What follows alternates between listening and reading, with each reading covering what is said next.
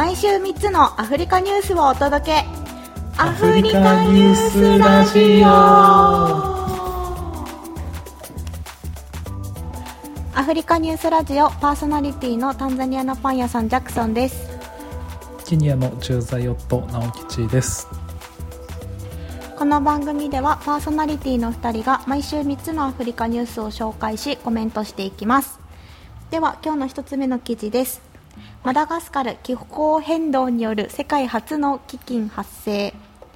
アフリカ大陸の南東に浮かぶ島国マダガスカルで深刻な飢饉の懸念が高まっています。国連最大規模の人道支援機関である世界食糧計画 WFP はグランスットと呼ばれるマダガスカル南部の孤立した農村地域だけで2万8000人が重度の飢餓状態にあり食糧難に見舞われている人々の数は114万人に達すると発表しました。現段階では WFP が定める基金の定義に達していないものの近い将来に正式な基金と認定される可能性が高いと言われています。現時点で4人に1人が急性栄養不良を患っており WFP はこれ以上の悪化を食い止める緊急の手段が講じられない限りマダガスカルは飢饉に陥る危険性が高い状態にあると警告しました。これまでにもマダガスカルはたびたび干ばつに見舞われてきましたが基本的に3年に一度ほどのペースにとどまっていました。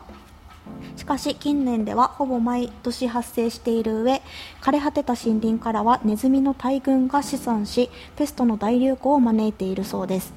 こうした混乱に拍車をかけるように昨年からは新型コロナウイルスが蔓延するようになりました。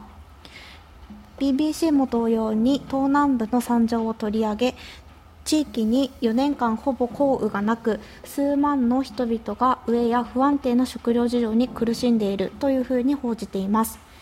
ここ40年で最悪の干ばつが国南部の、えー、マダガスカル南部の孤立した農村部に壊滅的な被害を与えており人々は生きるために昆虫をかき集めていると記事は続けています。ある女性は BBC に対し今日はサボテンの葉っぱ以外には食べるものが全くありませんと語りました。彼女は飢饉で夫を亡くし残された2人の子供たちはここ8ヶ月ほど毎日イナゴを食べて生き延びています。という記事です。あまり明るくないニュースですがあの世界初の気候変動による飢饉ということでこれまで意外にも意外にもと言っていいのか気候変動が原因による飢饉はなかったっていうことで。うんなるほど。うん。えでもこれ8ヶ月間毎日イナゴを食べて生き延びているとかも夫を飢餓で亡くしってなんかもううん。ねパラレルワールドですよねあまりちょっと想像しがたいというか、マダガスカルってね結構すぐそこなんですよね我々のいるこの東アフリカから。あれ？島？だよね。島です、ね、そうです。結構大きめの島ですね、アフリカ大陸こう書くと書くの忘れがちなんだけど、あの 大陸の右側にちょびそうそうそうそう。割と大きいですよねでも。確かにちょびって言いながらも多分日本より大きいぐらいありそうだよね。一緒ぐらいなのか国土でいうと面積はどうなんだろう。マダガスカルって日本人からすると多分バニラがすごい有名な国っていう印象が強いんじゃないかなと思うんですが。どうだろう？あとは動物とか？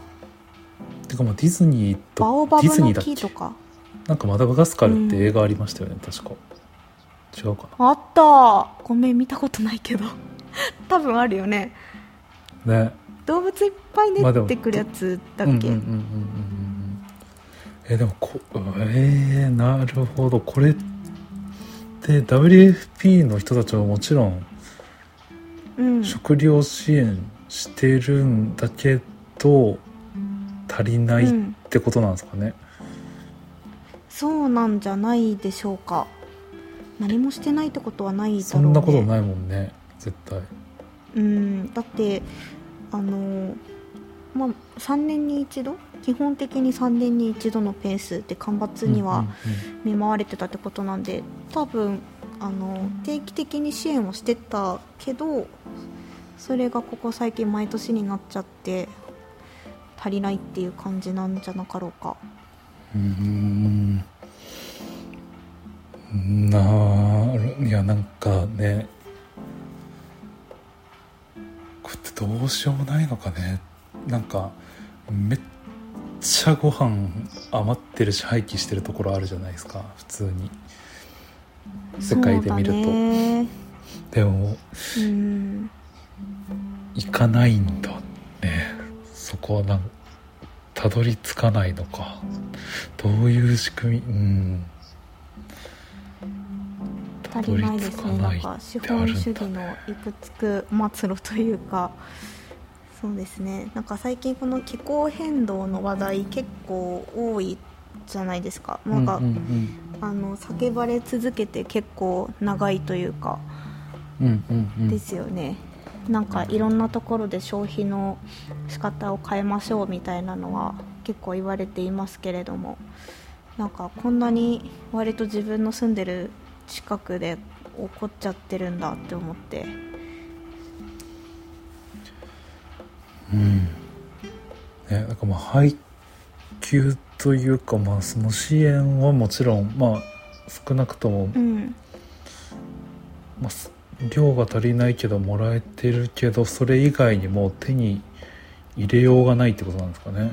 もう島だからとかもあるのかな、うんうん、なんかもう持ってきてもらえる量以上のものを自分たちで作ってるのが、まあね気候で作れなくなってとか。うん、うん。なんかこの気候変動によってさあのその土地の住民が結構被害被っちゃってるっていうのはさ多分こここれの場合は飢饉だけどさ、まあ、日本でも多分の洪水がすごい頻発したりとかさあれなんか近年おかしくねみたいな のって多分世界各地いろいろあるじゃないですか。うん、うん。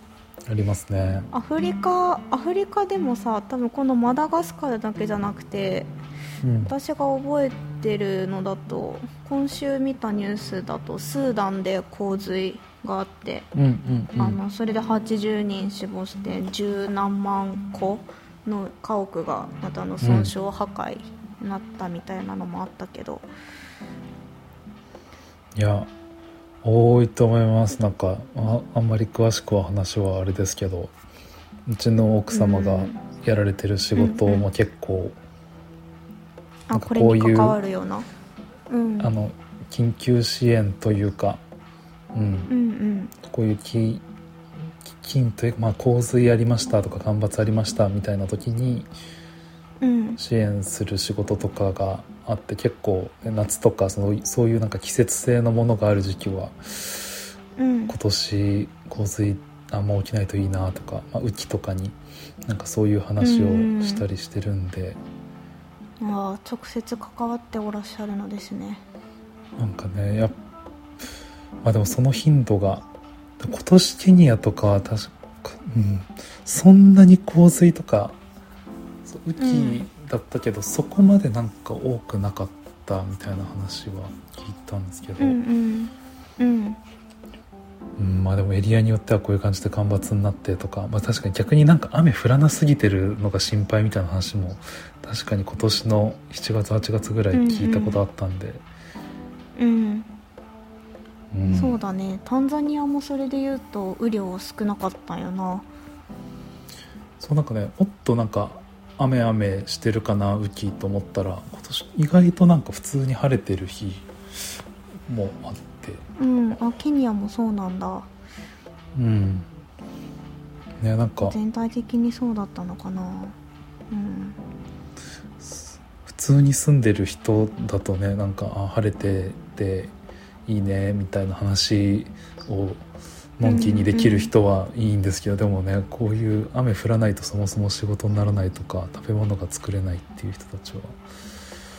いや大変っていうのも分かるいやでもこの重度の飢餓状態になってるの人がいても、ん。なんかそれをうん。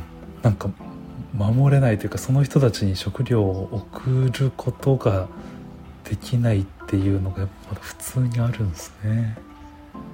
ねちょっと前に、うん、あの筆頭申請の資本論というあの日本ですごく流行ってた本を読んだんですけども。あそうですそうです。読みました？読みました。読んだ読んだ。なんかまさにじゃないけどさその本の中でさあの我々発展しきってしまった国がさ、まあ、資源を使い尽くしてさ、まあ、結局その今発展途上国と呼ばれている、まあ、アフリカ含めねそういった国々から資源を搾取し続けてで結局そういう気候のさ変動とかで問題を被るのは結局そういう末端にいて、吸い尽くされてきた側の人たちがさらにまたそこでも被害を被ってしまうみたいなことが、まあ、ざっくりと書かれていたと思うんですけどなんか、うん、うわ本当やんって なんかこのニュース見てすごいなんかうわ黒い世界って黒いってちょっとなんかねどんよりする気持ちになっちゃったね。うん。ねいやだってもう本当日本のなんていうんですかねもう駅のデパ地下というかなんというかなんかもう、うん、すいません今ちょっとスマホ落としてしまったんですけれども。あ大丈夫です。はい。なんかもうねいやもちろん普通にナイロビで生活してるスーパーとかもなんかもうちゃんと何でも揃うなっていう気がするけど、うんうん、なんかもう異常なぐらい、ね、異常なぐらい何でもあってちょっとなんか、怖さを覚えるぐらいのなんかもうえ？みたいな。なんかこれ今日作ろっかなって思ったもの全部出来上がってんじゃんみたいなもうなんじゃこれすげえっていう。そうやんな。いやね、だからもう、うん、日本に普通に住んでるとなんかそのご飯がなくてましてやね、うん、なんか買えお金があっても買えないみたいな話とか絶対にないから、はあ、いやでもこういうのが同じ。なんかそううん、うん。いやそのこの本を読んだ後から結構ずっとぼんやり考えてるんだけどなんかさ覚え覚えてますか？この本のさ冒頭でさ、うん、あのちょっと詳しく詳細覚えてないんですけどなんかエコバッグとかマイボトルとかハイブリッドカーとかそういうのあの買ったところでなんか免罪符的に思ってるかもしれないですけどマジで意味ないっすからみたいなこと 書いてあったじゃないですか。あのそんなそんなちっちゃいことやったってもう気候変動止まんないっすよって 書いてあったじゃん。なんだっけ？ねなんかわ割となんかそういうことであの自分いいことやってるって思い込んでるかもしれないですけど今の今まで進んできちゃったこの状態はもうちょっとドラスティックに現状を変えない限りはもうどうしようもないんですよ。本当に後戻りできないところまで私たち来ちゃってんですよって書いてあって私は割とねそのエコバッグとかマイボトルとかマイ箸とかやるやることで、うん、自分は悪くない人間のはずだって思い込んできてたから。なんかそれで結構あの傷つい 傷ついたというかえー、じゃあどうしたらいいんですか？ってなったまんま今ずっと生きてる感じなんだよね。なんかこのこの件に関してなんかアドバイスとかあったらいただきたいですね。あでも確かになんかこれ最初最初の冒頭の始まり方うんなんかうわ。結構ねガツンとハンマーで殴られる感じあったよねあれですよね、うん、SDGs は大衆のアヘンアヘンであるみたいな。のから始まってたのがなんかいや。もうごめんなさいってなっちゃったっていう。結構、うん、あでもちょっと、うん、内容あれだな。なんか1回12回読んだけどまだなんかあれだったな。ちょっともう一回読んでみようかなと思います。あれですよね。なんかこれ明日、はい、そういえば、うん、あのジャクソンさんの元ボスと、この本書いた人確か対談しますよね、トークイベントあるらしい。あそうなんだ。申し訳ありません。追ってなかったです。へええっと明日って言ったらダメやん。これ放送される時もうあれなんで。じゃあツイッターで この後リツイートします。あとボーダレスジャパンのイベントですね。とえっとこのなんだっけ。斉藤さん。シット申請の司法のの斉藤浩平さんの対談イベントがあるのかな？ズームかなんかでやるのかな？ズームで PTEX で確かなんか800円とかだった気がします。そうなんだ。じゃあちょっと私は迷える子羊なのでちょっとそれに参加するしようと思います。はい。時間がいけるかな？はい。では2つ目の記事いきましょはい。では2つ目です。エジプトの美容スタートアップグラメラが B2B 製品を発表というニュースになります。エジプトの美容サービス予約プラットフォームのグラメラは美容院の管理を支援する新しい B2B 製品を発売しました。2019年9月に発売されたグラメラを使用するとユーザーは美容サロンやクリニックスパジム歯医者さんなど全ての美容セクションをカバーする数百の契約事業者の予約を行うことができます。このスタートアップはエジプトに数万人のユーザーと数百の事業者をすでに要しておりサウジアラビアのリヤドでも活動し活動しています。1年前中東と北アフリカ地域全体にさらに拡大するために6桁米ドルのシードラウンドを調達しています。そして今回その美容ジムスパを管理するための新しい B2B SaaS システムであるグラメラビジネスを立ち上げました。MENA メナ地域。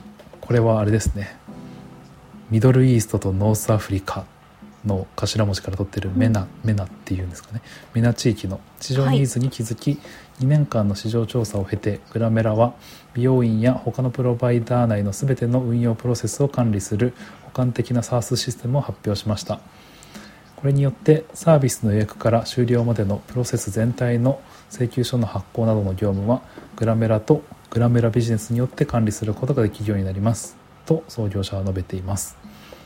グラメラビジネスは予約財務クライアントのデータマーケティング人材内容の管理請求書の発行および保管業務などをなど月次および年次で100以上を超えるさまざまな業務の処理を行うことができ発売から2ヶ月以内ですでに5万件以上の業務トランザクションを正常に実行しています。というニュースです。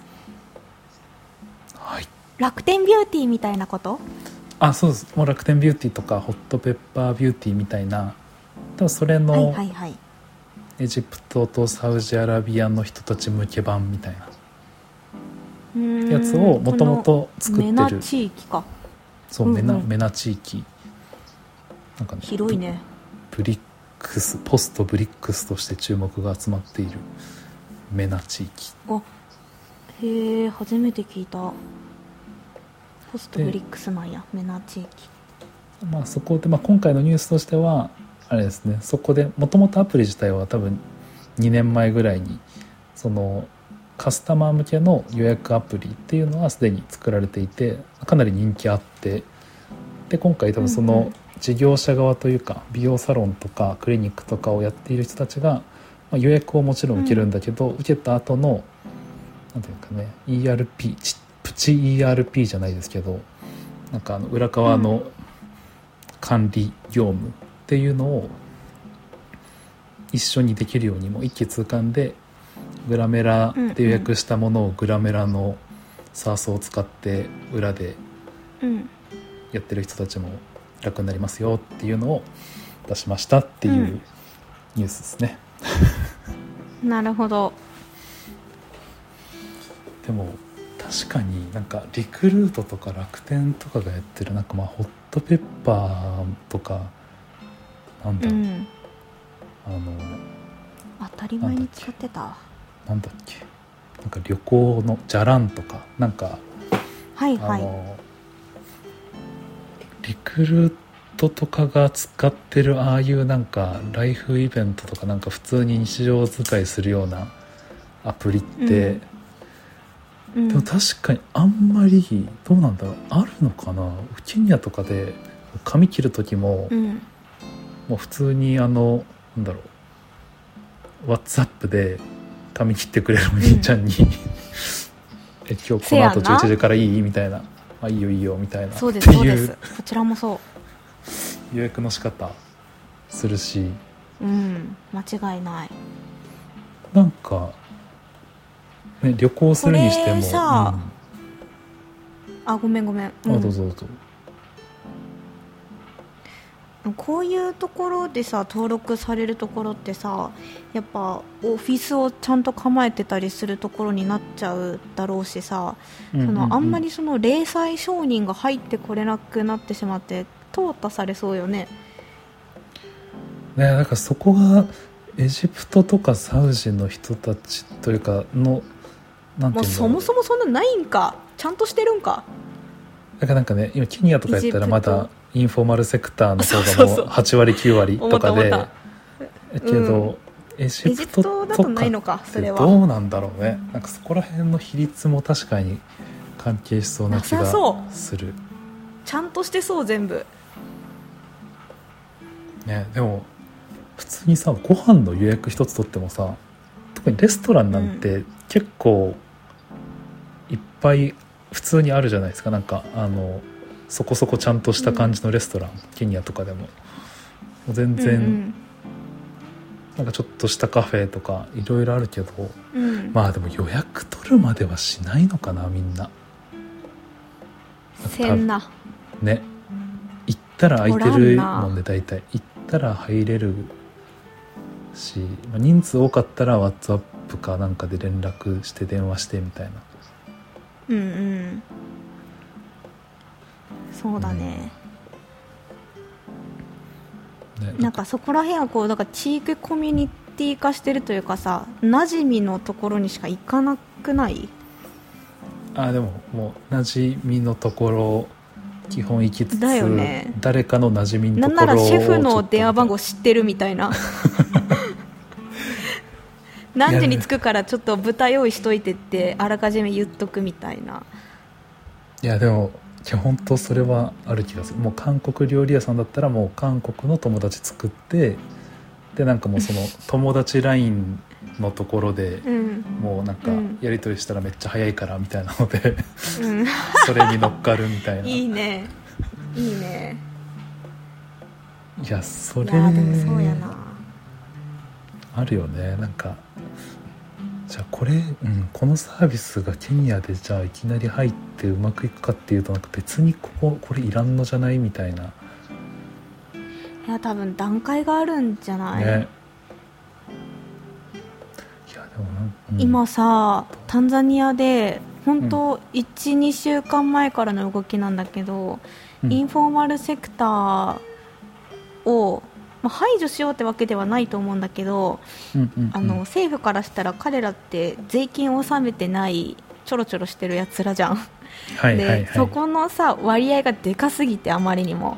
うん、でだからそういう人たちからもちゃんと税金を取りましょうっていうことであのスワヒリ語だとマチンガってタンザニアで呼ばれてるんだけどあの、そうあの税なんていうの？そのテナント代とか払わずにさ道端でこうシートビニールシートの上でさ、はいはい、バーって売ってる人たちいっぱいいるんですけど、ああいう人たちのことなんだよね、うん、だよね、多分同じぐらいいると思うんだけどだからそういう人たちをもうなくしましょうっていう動きがあってあの全体ではないんだけどあのカリアコーっていうダレスサラムの中でも一番その卸市場として一番の有名な、とても規模が大きいマーケットがあって特にその中でそのマッチンがあの小商人だよね。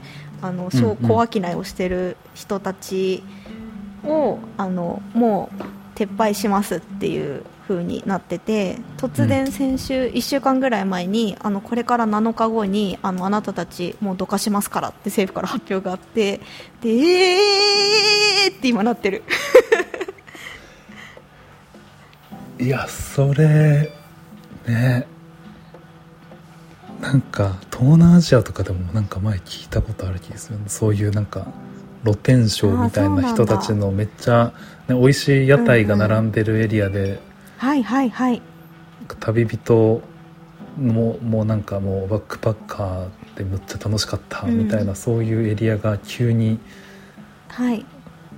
潰されちゃってもうまっさらになっちゃうみたいな。ねあれねちょっと風物詩的なもので観光客外部のものからするとちょっと寂しい気持ちがあるんだけどね。でもそれそこでね、売ってる人たち、うん、場所ずれてやるしかないみたいなそういう感じ？まあ、だからその刈谷港と呼ばれるそのエリアからは出てまた別の場所を探してやるか、だよね、まあ、多分バジェット的にそのテナント代払うとかが許されないだろうから、うん、今すぐどこかで店構えるとかは無理だと思うんだよね。だから、まあ、別の場所を探してやるかお店持ってる人に、まあ、いくらか払って場所間借りするかとかですかね。うん。でもあの人たちさ全く払ってないわけじゃなくてさあのそのとそこら辺なんか取り仕切ってるボスみたいなさ、はいはいはい、あのアングラじゃないけど諸場代みたいな感じで。そうそうそういるんですよ。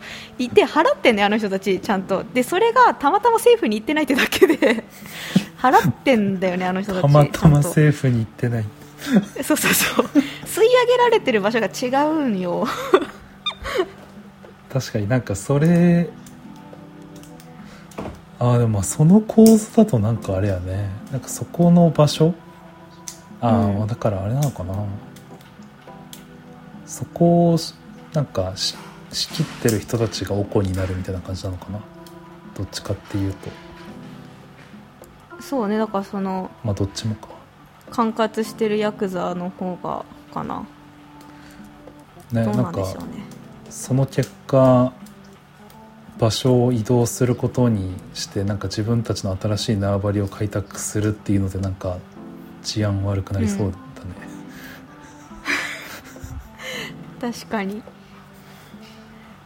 ね、いやでも結構、まあ、露店というかむったくさんあるもんね。もうなんか道という道でなんかもう、スニーカーがザーって置かれてたりとかあるあるある。服バーって置いてたりとか。普通に買ってたしね。そうそう。でなんか木に服こうなんかつっててみたいな。かかんとかかんとタンザニアも一緒です。これマジ雨とか降ったらどうすんやろうと思いながらもね。いやうん。っていうところの人からすると。セクターの話にそれちゃったけど、ね、からするともう予約プラットフォームとかね。うん。なんかちょちょっと未来未来すぎる感じなのかな。そうだね。入ってくることがあるのかな、まあ、より時代が進むとあるのかな対象というか今これって美容だから、まあ、サロンクリニックスパジムしかって多分これケニアとかでも多分インフォーマルセクターじゃなくて普通に多分ねあの会社としてやってるような人たちのサービスしか多分載ってないから、なんかそういうとこに対してはなんかあってもいいのかもしれんけどなんか今のところハイエンドな人向け。ねそうなるよねうん。うんまあなんかそうだな。このサービスケニア住んでるんで欲しいかって聞かれたら別にどっちでもいいかなって感じ。そう困ってないよ。そう困ってないよ。もうあの困ってないよ。エリックに髪切ってもらうしみたいな。誰誰。感じなんで。ねそうなんだよねまあ裏側の確かにここのサースのところまでってなってビジネス側の人のなんか業務改善とかこれ入れた方がもっと便利にコストパフォーマンス出ますよみたいな話をしてあげるっていうので、なんかまあ事業者の人とかは欲しいって思う人いるかもしれないなって思います、ね、集客にもなるしね。うんうんうんうんうん。そっちちの方がありそう個人的には、うん、っていうお話でした。では。はい。はい。3つ目いきますか。いきましょう。はい。えー、エチオピアのラミダスエンジンの化石発見を主導したアメリカの研究者に国際生物学賞が贈られました。日本学術講進会は生物学で世界的に優れた業績を上げた研究者をこれ何？検証する？第37回国際生物学賞を原始人の一種であるラミダスエンジンの化石発見を主導するなど人類の祖先の姿を明らかにしたカリフォルニア大学バークレー校のティモシー・ダグラス・ホワイト教授に授与することを決めました。賞金は1000万円です。授賞式は、えーと、例年11月から12月に行いますが同行進会は新型コロナウイルス感染症の感染状況を見極めながら席の実施の可否を決めるということです。日本学術講進会によるとホワイト教授はアフリカで生まれた初期の人類とされる370万から300万年前のアウストラロピテクスアファレンシスの化石を詳細に分析する研究で中心的な役割を果たしました。1990年以降はエチオピアでミドルアワッシュ調査プロジェクトと呼ばれる人類化石の調査チームをエチオピアの研究者と共同主催し92年にはエチオピアの盆地から約440万年前のアルディピテクスラミダス通称ラミダスエンジンの化石を発見しました。ホワイト教授がリーダーとなり日本の諏訪何？諏訪本諏訪本東京大学特別教授も参加していた同調査チームの発見によりラミダスエンジンの歩行様式彩色行動や性別の違いなどが判明しました。それまで不明だったアルストラロピテクス段階より前の人類進化の様相が明らかとなりました。という記事です。なるほど。ちなみに今、はい、ちょっと調べたんですが諏訪ありがとうございます。諏訪源さんでしたあそう申し訳ありませんでした。人類学者のさん。はい。はい。ありがとうございます。うんなるほど。僕ちょっとあのあんまり化石についてあの詳しくなかったんで あのあの私も詳しくはないんですけどもあの我々が歴史を勉強した時ってアウストラロピテクスが世界最古のエンジンだと教えられて多分テストでアウストラロピテクスってめっちゃ書いたと思うんですよ回答で。違った？書いた？そうでしょ？で今この記事見つけた時に、うん、え？アウストラロピテクスが世界最古じゃないんだと思ってあそれはあの新しいより古い化石が発見されれば更新されていくじゃないですか最古のエンジンが。で今のところそれがこの教授の発見されたラミダスエンジンということで、まあ、エチオピアだそうですね。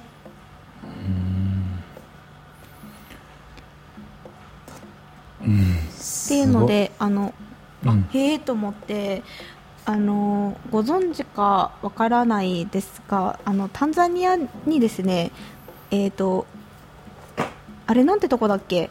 タンザニアにも世界最古のあのエンジンが発見されたとされる場所があってあのここにタンザニア国民は多分あの自分たちの国が、えーと、人類の誕生の地だと信じて疑ってないと思うんですよ。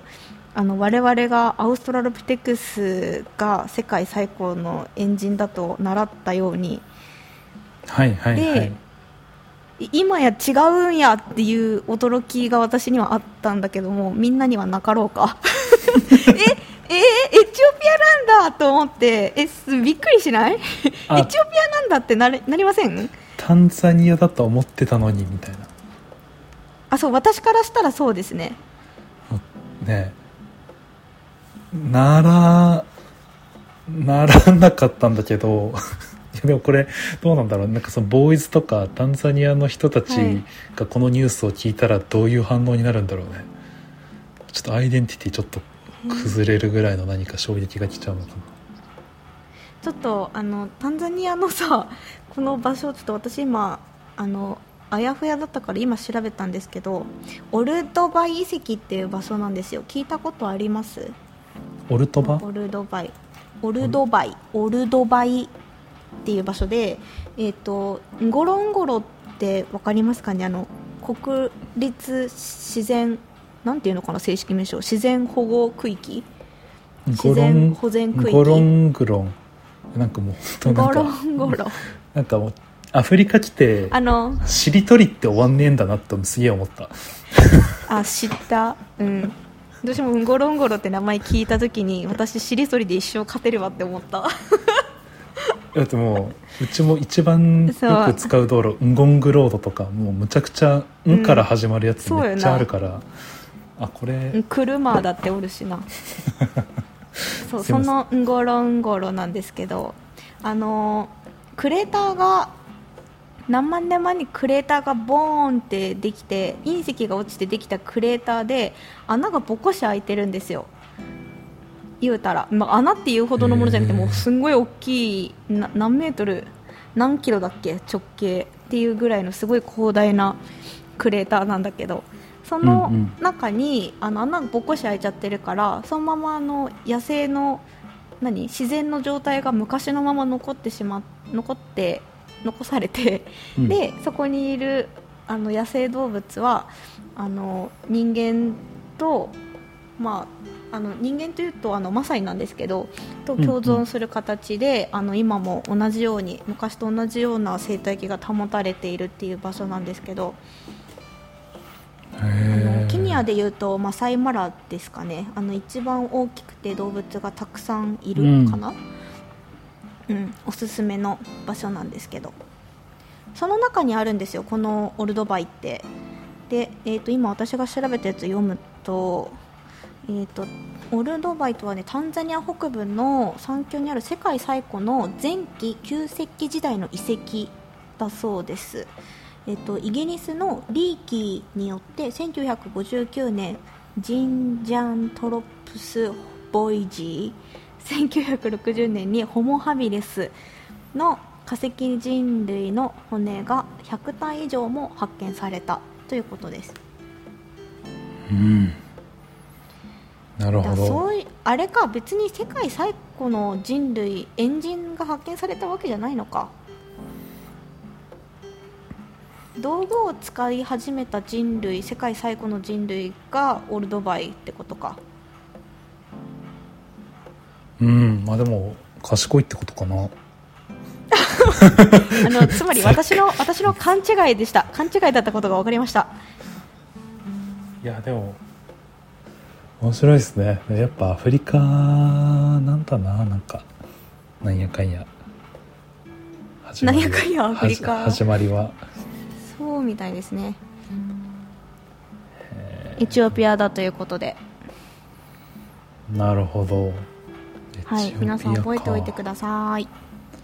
もう全然もうねあのケニアケニアにちょっと住ん住んだぐらいしかまだない日本人からするともう本当あのどちらもすごいんじゃないでしょうかというかもうなんか エチオピアでもタンザニアでも。あの、うん、どうでもいいと思ってますね。どっちもなんかもうね、はい、果てしなく昔ってなんかすごいなでも。うん。いやもう。ね。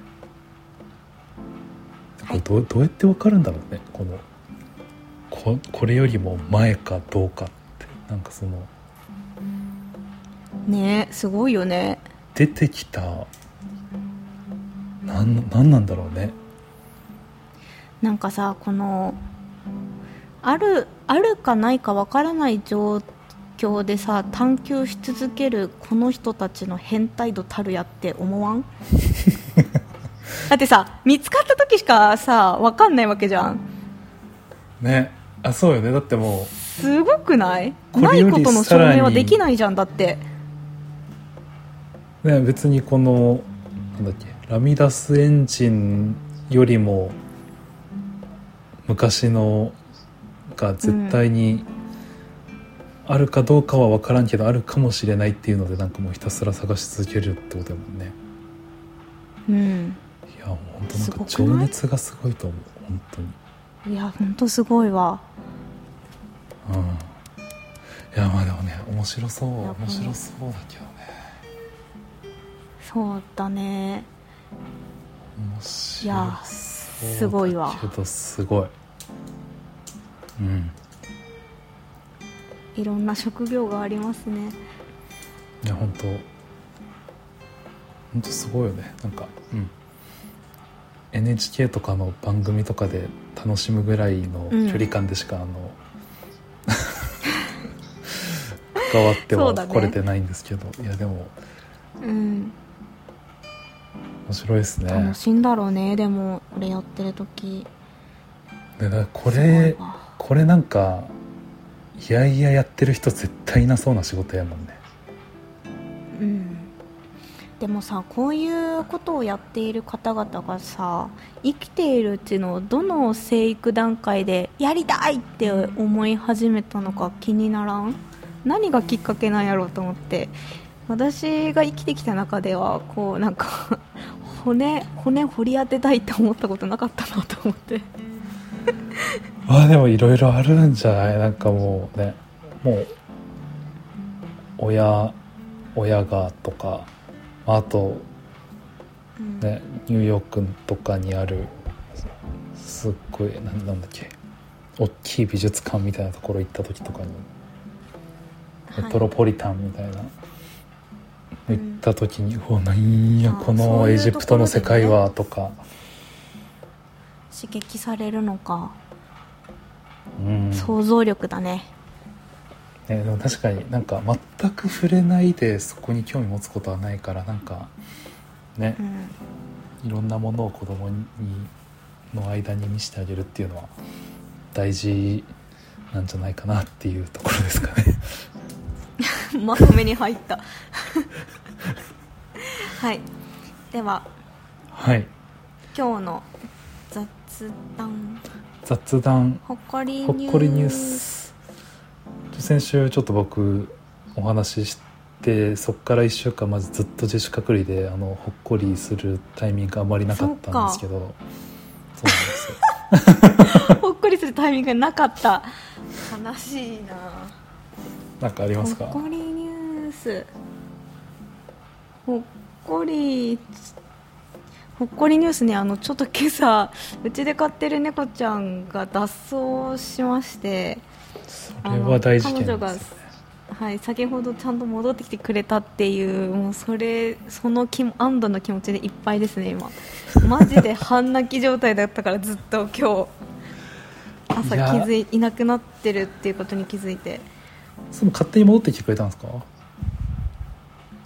そうだね。探し回った挙句気づいたら戻ってた。あ、うん、じゃあもうなんか家分かってるから。安心ちゃ安心。なんか、ね、事故とかに遭わないようにしてねみたいな。ね、そうね。うんうん。でもそう言っていつか会うんだろうね。時々いるじゃん。ブシャってなってるの道路で。いやそうだからもううちは絶対あのいや私も絶対に出したくない気持ちでいっぱいよ。もう。ね。結構猫は本当ファミリーですからね、うん、結構あの泥だらけになってるんでこの後またお風呂で大格闘を繰り広げないといけないですね猫ちゃんね本当いやもうそうなんですよ、はい、今自主隔離だから。猫がいないんですよ。かわいそうに。つらい。自主隔離はいつ開けますか？今週の土曜日？に。おあでもまだ土曜日までか、うん、あでもなんかなんやかんやもうそんなかっていう感じなんですけど。もうそっかもう週末入るもんねそう。でもね怒涛のなんか挨拶回りみたいな、うん、あ一時帰国しましたっていう家の家族に話して、うん。うん、そっかそっか。ざざって仕事してビュンって帰るみたいな感じですね、うん、ビュンって。ゆっくり休んでください日本で。いやね。まあでも収録的には絶対にケニアとタンザニアでやった方が、なんかお互い楽な気がするんで、早めに帰ろうかなと思います。脳時差だからね向こういる限りは。ね。いやでもそう。ああそうだね。結局ゲストの人とか呼んでみたいねみたいな話をしてたじゃないですか。してました。めちゃくちゃ裏側の話なんですけど。はい 表に持ってくる どうぞどうぞ。いや全然進めれてなくてあどうしようかなって今ちょっと思い出したんで言ったんですけどなんかねどういう人の どういう人の話聞きたいとかなんかあったらね。そうねあの教えてください。この頑張って連れてこれたらいいなって思ってます。ね150%ボランティアみたいな感じで出てもらうことになるからそうだね150%だね。善意が溢れ返ってる人じゃないと。